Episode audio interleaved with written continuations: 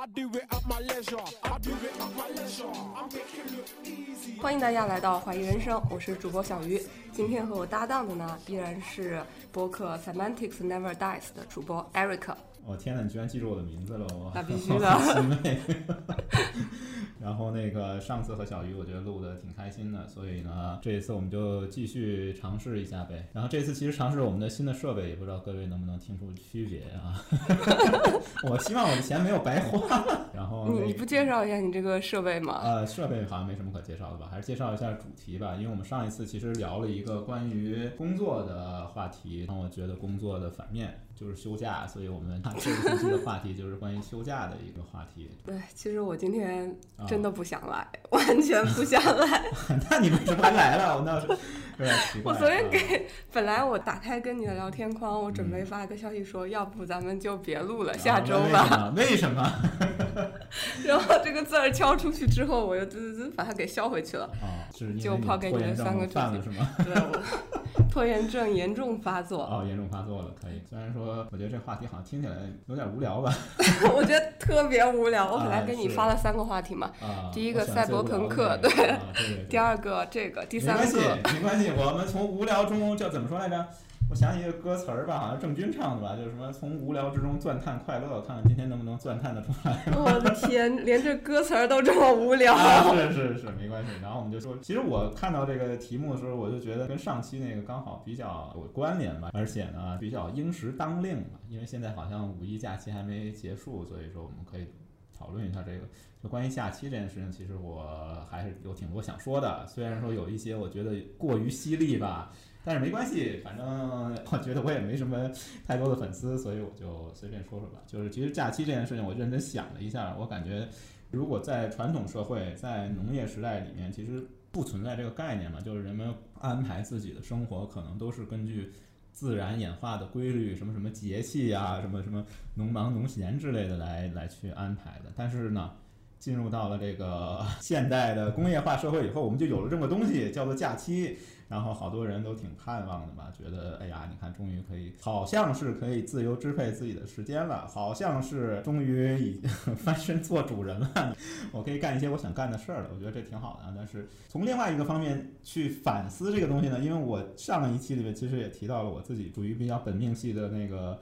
哲学家就是法国人，那个鲍德利亚。对，鲍德利亚其实对这件事情提出了一个比较犀利的反思吧。鲍德利亚写了一本书叫《消费社会》，然后《消费社会》里边提出一个观点，概括起来说就是说，我们真正并不需要假期。为什么不需要假期呢？这听起来好像有点反人类吧？很多人听到以后就会觉得我 连我这么宝贵的假期都要被剥夺了嘛？这是什么情况？但是我是稍微来讲一下鲍德利亚的观点吧，就是他有几个层面。去支持他这个观点。首先，第一个，休闲这件事情，就是它根本就是不存在的，它在现代社会已经被异化了。实际上，你是这一段时间，就是你被强迫来去消费掉它。为什么强迫来去消费掉这段时间？是因为资本和商品的再生产过程当中，它有一个惊险的一跃。比如说，在那个现代有了一个自动化的那种科学管理出来以后，然后不是说每几秒钟就能生产出一辆汽车嘛？但是这里面有一个比较大的问题，就是说我这汽车生产出来，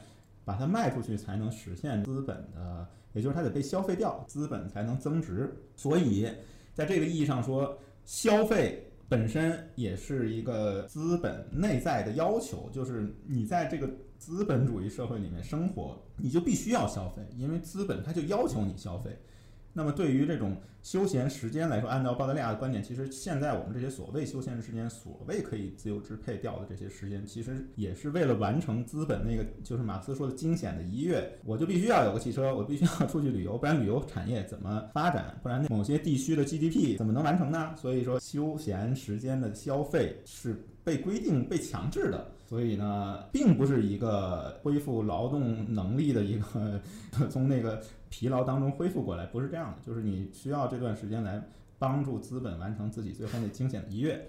这 是鲍德里亚的观点啊。然后觉得后鲍德里亚的观点稍微有点偏激啊，是是是，我觉得不完全是这样的吧，嗯虽然显然这也是一个非常重要的目的，嗯是，但是人毕竟不是机器嘛，对对，不给闲暇时间的话，这一套是没法运作下去的。是这个，我觉得呢确实非常偏激啊。但是我就想听一下他为什么说人不需要假期这个事儿。他还有一个观点，他说休闲中的自由实际上是一种假象，自由时间在逻辑上就是不可能的，因为他认为只存在受制约的时间。消费时间就是生产时间，这个就是刚才讲的那个，就是为了完成资本那惊险的一跃，所以你所谓消费时间其实也是生产中的一环而已。你在消遣，其实也是在生产。嗯，但是它里面讲了一个东西，就是说在这之外，其实有一个特例，他认为艺术创作属于不是一个消费时间，就是对，不是消磨时间。还有一个呢，就是他讲了一个，就是从社会的角度去看待这件事情的话，那么其实你去休闲，实际上是一种集体使命。就写《格调》那本书人那个人，其实也同样的观点，就是其实你的休闲消费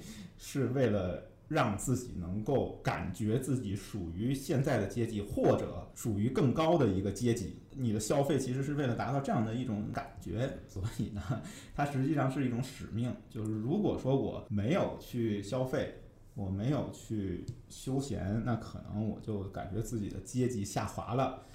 所以为了让自己有一种归属感，有一种属于某种阶级的一种感觉，所以呢，休闲就变成了一项使命。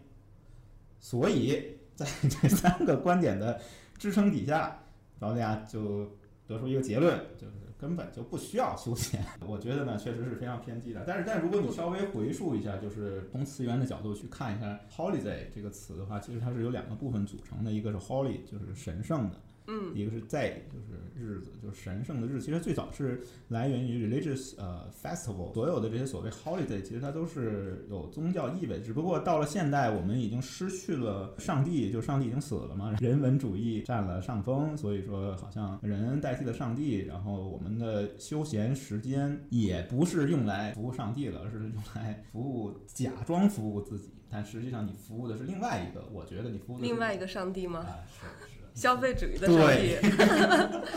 其实我觉得鲍德里亚的整个理论有点像是在他的那个物体系的整个框架下面来阐述事情的。在这个框架下面，人是，我觉得是不存在自由意志的，啊就是人是被操纵的。对，所以说，嗯，嗯，既然人都已经不能够啊称之为一个自由的人了，那自然也没有什么需要闲暇的时间了。对对对。但是我其实个人并不是太喜欢鲍德里亚这套框架，嗯嗯。虽然不得不承认，就是啊现在的生活有很大程度上面在往嗯。它的这个框架的方向去演化，嗯。但是我觉得我自己的观念还是比嗯。较古典主义，嗯，就还是嗯比较 喜欢啊 柏拉图和亚里士多德他们对于闲暇的定义。嗯嗯。其实你刚刚讲到说那个嗯。假期 holiday 嘛，嗯。但是我来之前也是小小的查了一下资啊料，是 然后我查到的这个闲暇，它的英文名叫 leisure。嗯然后 leisure 在希腊文、拉丁文和德文中，它的意义其实都是指学习和教育的场所。所以我自己觉得，嗯可能这个词是比 holiday 更早的，或者说他们的词源嗯不是来自于同一个地方。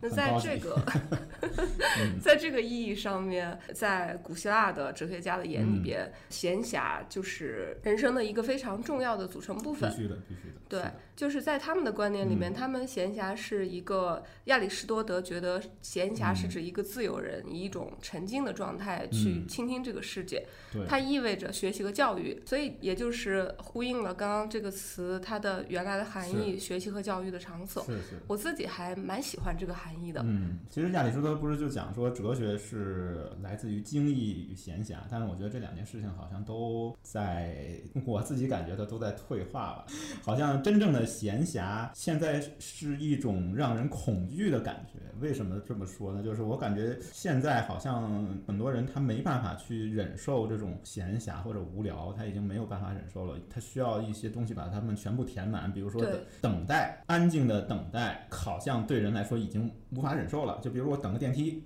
我嗯，等个饭，我都中间我都得看个小视频吧，或者是怎么样，就是他没办法专心的去等待，没办法专心的去享受闲暇，所有的时间碎片，所有的这些缝隙都要被填满。这个我就想起那个，其实韩语摩托车维修艺术里头讲了一个很有意思的一件事儿吧，就是说我们好像对说话其实也有一种痴迷，没办法没办法忍受 silence，就是沉默。比如说我跟你嗯聊这个东西的时候，可能中间我会沉默一下，好像现代人就觉得，哎呀，冷场了，这个不行，我要把它填满，我非要说出什么。但是那个《禅语摩托车维修艺术》那个本书的作者，他就讲说自己去印第安地区里的时候，印第安人聚会的时候，有时候就围着一堆火，就坐那三四个小时，互相就看看，然后就安静的待着，也觉得挺好的，也觉得啊，你就在我旁边，然后呢，我感觉到你在我旁边。就够了，就是他不需要非要说话，非要把什么东西填满，我非要做什么。就我觉得，其实亚里士多也讲，就是闲暇是你去安静的感受自然，什么都不做，你只是被动的感受这件事情。对我们现代的人来说，我感觉已经失去这个能力了，或者是正在失去这个能力。我必须要做什么，我不做什么我就焦虑。我觉得是这样，但是我觉得这个是一个值得讨论的问题，嗯因为我记得在我小的时候，嗯，我好像还可以是，在不上学的时候，嗯我整个周末都不知道怎么就混过去了。嗯，但那那时候觉得挺自然的，也没啥。是。但不知道为什么长大之后就没有办法忍受自己有一刻是闲着的。对，反正就是闲暇的时候呢，要么就恐惧，要么就焦虑，很少能坦然。我真的有这种感觉吧，我自己也有这种感觉，就是好像已经无法忍受这些时间的片段是空白的，没法接受。我觉得可能一部分原因就是说，如果说我们先回到保利亚吧，就是可能是被控制了，被消费社会被很多东西灌输进来，就是说你不能闲暇，闲暇是不对的。好像总有一个声音告诉你你应该怎么样，应该怎么样，然后或者是给你树立一些 role model 一些标杆，说你嗯看那些所谓成功的人，他们都没有闲暇，他们都如何如何努力。比如说我们深圳，好像暴露地点，我们深圳不是有那么一个名言叫什么？时间就是金钱，效率就是生命嘛。啊，对，但是他没告诉金钱和生命好像都没办法直接兑换成幸福。嗯所以他就不关注什么是幸福。我觉得幸福可能是一种内在感觉，inner peace 这些东西好像就至少在这个城市里面，在我们现在的生活里面已经被我觉得是已经被忽视了，所以可能就带来我们对闲暇时间的理解已经异化了，变成一种必须要完成一个东西，我这个假期必须要去旅游。我觉得我们啊每个人都是在无意识之间接受这种异化，就是是大家并不是说嗯想得很清楚，我这个时间我一定要拿来干嘛，而是是你看到身边的人，嗯他们的时间都没有闲着。啊，呃，放，假，呃，嗯之前没有疫情的时候，嗯，身边的人可能都是去国外旅游，然后你不去过国外，你就觉得，哎呀，自己浪费了这个时间。然后现在嗯去不了国外了，然后就全国各地到处都有在啊旅游的朋友嘛，对对对。想到要在原地待上这么四五天的时间，似乎就恐惧感得对，嗯没错。是啊，但其实这种恐惧感到底是嗯从何而来的呢？为什么会恐惧？其实你没去也就没去了，也根本就没 啥。反正你想去就去呗。就是刚才讲到，就是《格调》这本书，其实这本书本来不叫格调，它那个英文题目叫 class，直接翻译过来就是阶级。那可能因为这个阶级这个词呢有点敏感，所以呢，我觉得挺难的这个翻译者，就把它翻译成格调了。然后格调里面就讲了，就是说什么样的人最需要旅行，就是中产。他们为什么需要旅行？他们需要旅行就是要去购买一种属于更高阶层的一个感觉。嗯而且这个人区分了，就是说旅游和观光这两个名词的不同。然后他觉得现在我们没有旅游，我们只有观光 （sightseeing），就是看看看看而已。所以他怎么定义旅游？他也没有明确给出一个比较好的定义吧，但是我是觉得呢，假期和旅游直接对等起来这件事情是最近一段时间才比较固化，对比较固定，是这样对，就是好像是跟这个社会发展到一定阶段，因为这个《格调》这本书它讲的是美国，嗯我嗯，们好像在某种程度上是在在在重复美国走过的路。可能这个就不太和谐了，我也不知道应该能不能这么说吧。不过呢，也有人拔高自己或者怎么样，因为我最近读另外一本书是那个侯仁之先生，北京的那历史地理学的泰斗级的一个大师，叫侯仁之，他写了一本非常非常小的一本书，可能比一个手机还小，然后很薄的一本书，不到五万字，对，就讲那个旅游的这个游胜。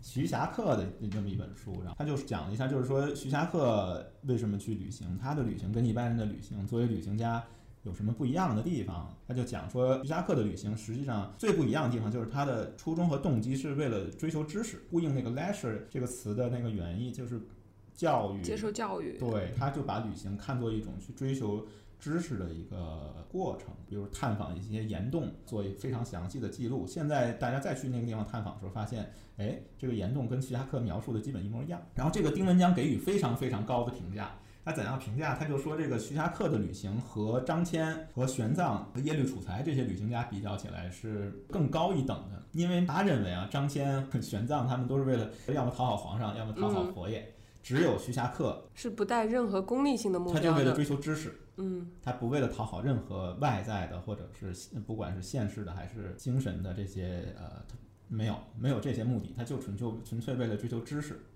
然后才去旅行。哎，你知道明朝那些事儿里面有个有关徐霞客的八卦吗？啊，说他的那个曾祖 去参加去参加高考啊，不是高考，那个呃，明白。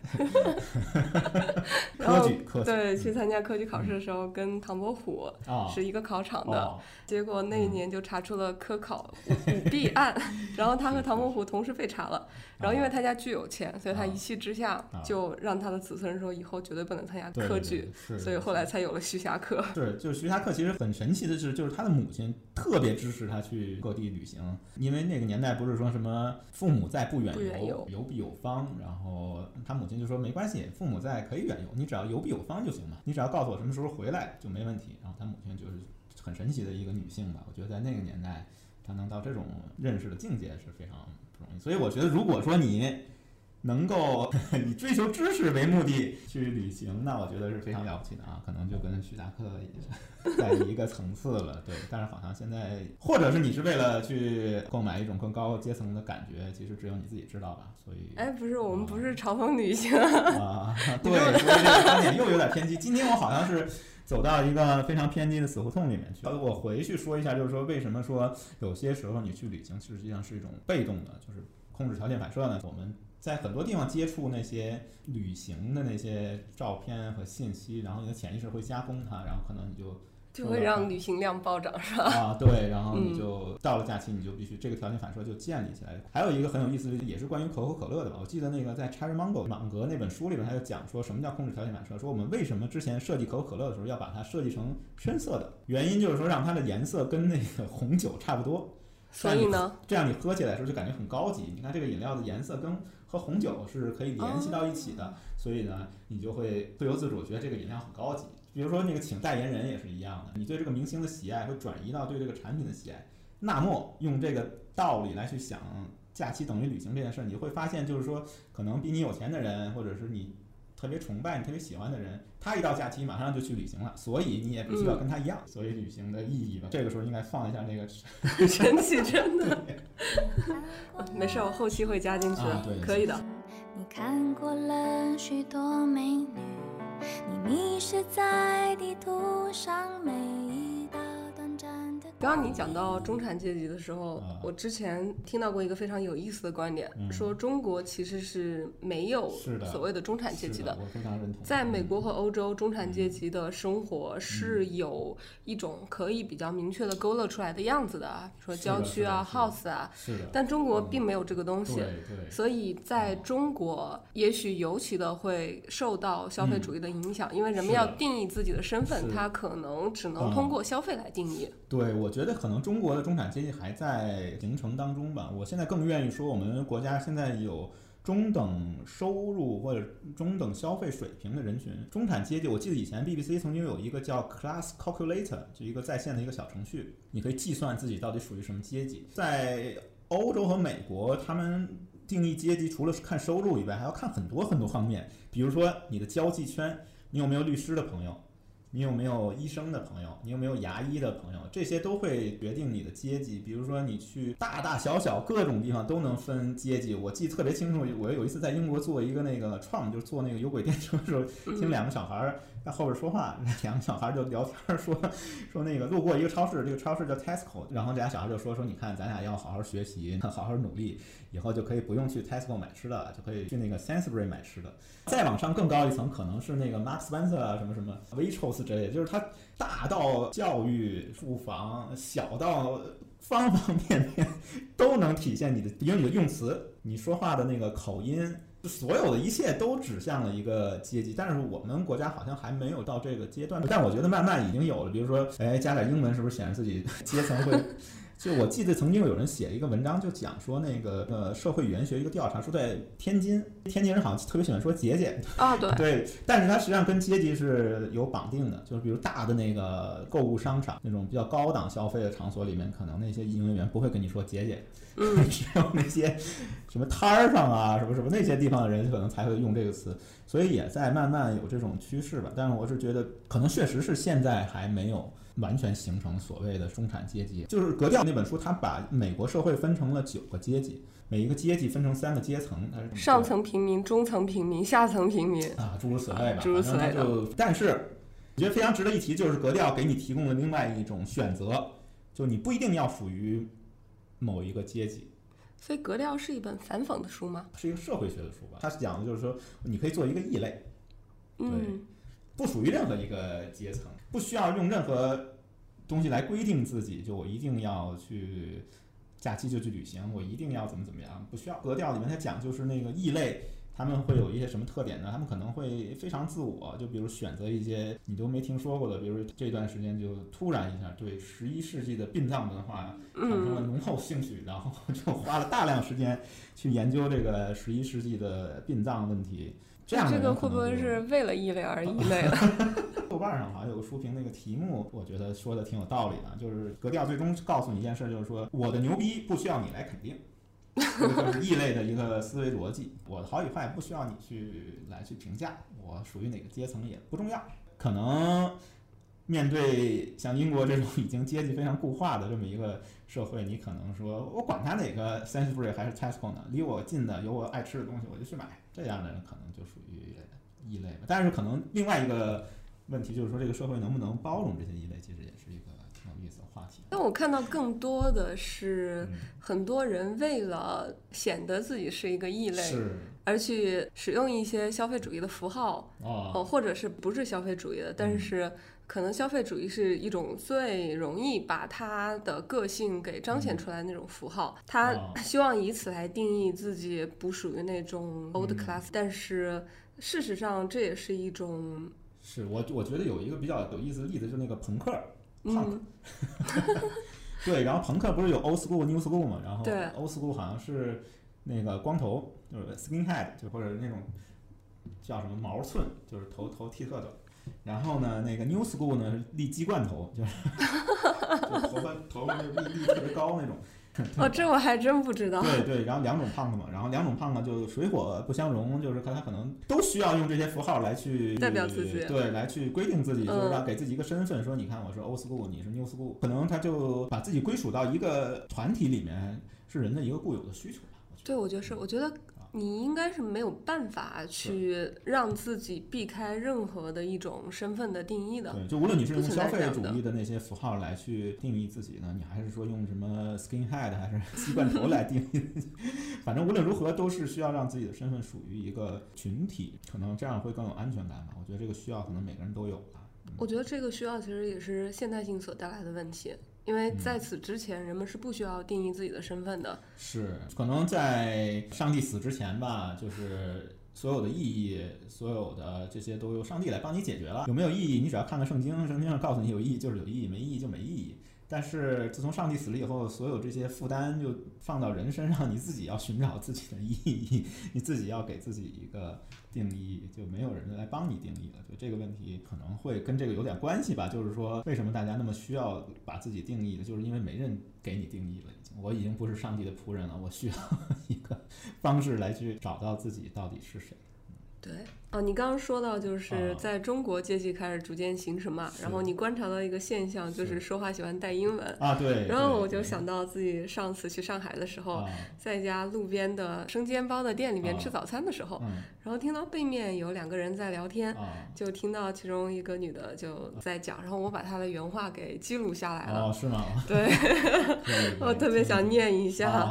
她说这已经是我觉得比较 impressive 的，她这个 art 我很喜欢，最好是在美。国有个小的 operation 或者什么的，我可以作为 additional service 来讨论。它这个装裱也非常的 stylish，关键是在国外就 no place 去买，其实大家看到就 make sense 了。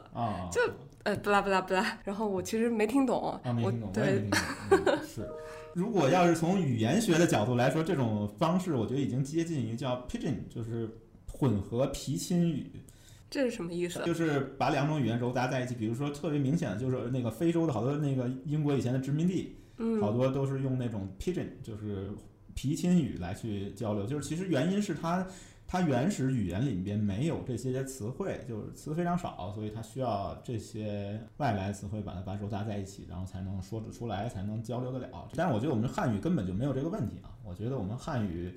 词汇量极其丰富，也许极少数的词外来词，比如说幽默，这个对吧？它是个音译的外来词。这好像有点跑跑题了，为什么聊这个话题？我也不知道。对，但是语言确实真的是有阶级属性的，就是用社会语言学的角度来说是这样的，就是可能英语它代表了一种高级，或者是代表了一种。洋气 这么说？所以可能那么多人喜欢用英语，但是我觉得我自己也挺喜欢用的。只是说我有的时候有些问题我没法用汉语表达的时候，可能我才会去想去用这个。我觉得你可以把它当成你现在语言的一种。拓展，而不是说，比如说那种什么 make sense 这种词，我不会去用英语来说的。我觉得中文已经足够说它。只有当我可能这个词无法，或者我想精确的去去说它的时候，可能我才去，或者我想比较这个中文和英文词差异的时候，我才会。至少我自己是这样去使用这些语言和词汇。啊，当然也不知道是不是也是自己装逼的一个借口啊。对 你刚说到一个词，就是很好，装逼。就是我们一般听到有人中英文混杂的时候，都会觉得这个人是在装逼。是是是。其实所谓的装逼，就是他在扮演、假装自己属于一个更高的阶级。其实就是这样的一种感觉，其实是非常诱人的。对，还是说回 旅行。旅行。这太遥远了，我的天哪，强行把它拉回来。所以旅行也是嘛，也是为了找一种更高级的感觉。那天我特别惊奇的发现，在我们大深圳已经有了那个圣托里尼了。我就不说是哪儿了吧，反正有个民宿现在标榜和包装自己是深圳的圣托里尼。你不需要去希腊就能 体验圣托里尼的生活。但我自己去希腊，我我自己的印象就是，反正。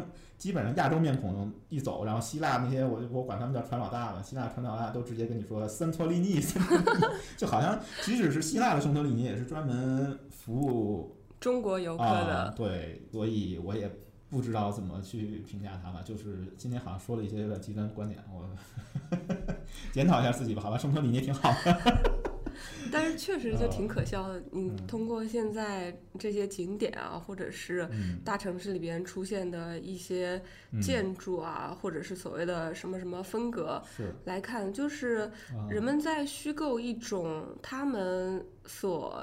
定义中的生活状态和方式，但其实这种方式我都不知道能不能说它是真实的。可能真实本身就并不是一个必要的东西吧，就是对生活来说，真实可能是一个负担，虚幻可能让我更幸福一些。就是尼采不是讲过说，真理只有在保护生存的意义上才有价值。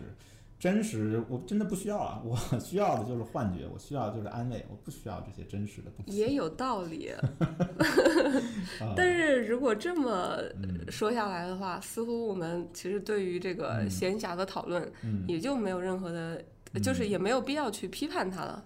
嗯，是今天好像批判太多了吧？但是我觉得总的来说，就是说，不管你是旅行，你还是怎么样，可能你必须要面对的一个问题，就是你怎么使用你的。私人时间，当然，如果你还有的话，你按照澳大利亚观点，可能你根本就没有私人时间这个东西了。但如果有的话，如果我们还稍微的乐观一点点，就是觉得还是有私人时间这件事情，那怎么处理私人时间，其实是一个你必须要面对的一个问题吧。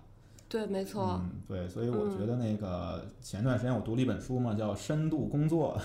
对，这好像跟上一期又 又又重复了。真的是不想听你在假期聊这个啊。对，但是不管怎么说，它里面就讲了一个东西，有一章的题目我特别特别欣赏，这张题目就叫“拥抱无聊”。嗯，对，我觉得你有能力拥抱无聊，你有能力承受什么都不做，你才能够不失去专注的能力。所以这个他的意思是说，能够忍受无聊的能力，其实也是为深度工作来服务的，对吗？你可以这么理解，但是我是觉得，对于私人时间，就是他讲了一个东西，我特别印象非常深的，就是说，如果你认为你的一天就是从早上九点到晚上九点，而其他的时间。都是这些早上九点到晚上九点之间的前奏或者是尾奏这种，那呃你可能就真的是彻底失去自我了。其实不是这样的，一天其实就是二十四个小时，除了你不清醒、你睡觉的时候以外，其他的时间其实都是平等的。它并不是说只有九到九之间才有意义，才是你的生命，不是这样的。就是九之前和九之后都有价值。而很多时候，我们把它当成工作的前奏这样的态度来对待自己的时间，对，我觉得这个点特别好。就是在很多人的观点里边，觉得在不工作的时间之外，他们理解这个闲暇时间的方式，嗯，是有一些问题的。哎，我又开始批判，哦，我自己也是，我自己理解闲暇时间。我觉得这样可能就有批判的对对 对，对我我确实之前理解闲暇时间是有问题的。是。我理所当然觉得闲暇时间我就是应该什么都不干，嗯嗯，就是而且我之前特别信奉一句话，是一个古人说的，不做无益之事，何以遣有涯之生。所以我觉得我放假了，你就不应该让我再做一些动脑子的事情，我就应该宅在家里边看我的爽文，就应该干这些事儿。所以这也是为啥我就是一想到要约你录播课，我自己觉得特别的。抗拒，因为这是一件需要我动脑子的事情。理解。我想说的就是说，他还讲了这个，其实是是上个世纪初一百年以前，他引用的是一百年以前的一本书，然后那本书里面就讲了这个，就是说，如果你这样看待你的生活，你认为九点钟之前你一睁眼，然后到来上班之前，这都是个上班的前奏，嗯，那你真的是被支配了。应该怎么看待呢？应该看待在这些时间里面，我就是一个。有收入的一个人，然后呢，我怎么样支配？当然那本书有点用刚才那个词儿比较装逼吧。就那本书，还有说你应该像一个贵族一样，在这些私人时间里面阅读经典和诗歌。对，然后这这，对你可能不愿意阅读经典和诗歌，我觉得也没关系。但是他说的经典和诗歌是一种象征吧？不，他就是阅读经典和诗歌。为什么一定要阅读经典和诗歌？他觉得，因为。你在不工作的时候，你就是一个有收入的一个人，有尊严的人。对，在那个时候，你怎么看待自己这些时间，就决定了你是谁。要不今天我们好像也差不多了，好吧？然后祝各位好假期还仅剩的几个小时保持愉快，多阅读经典和诗歌。好吧。好的，结束了。好的，拜拜，拜拜，拜拜。pleasure. I make it look easy. I do it at my leisure. You brothers can't see me. I do it at my leisure. I couldn't give a toss, man. I do it at my leisure. Cause I'm my own boss, man. Everybody chatting. I don't see nobody backing. I just see a lot of acting and I see a lot of slacking. Personally, I think the streets are lacking decency and tackles. Cause there's no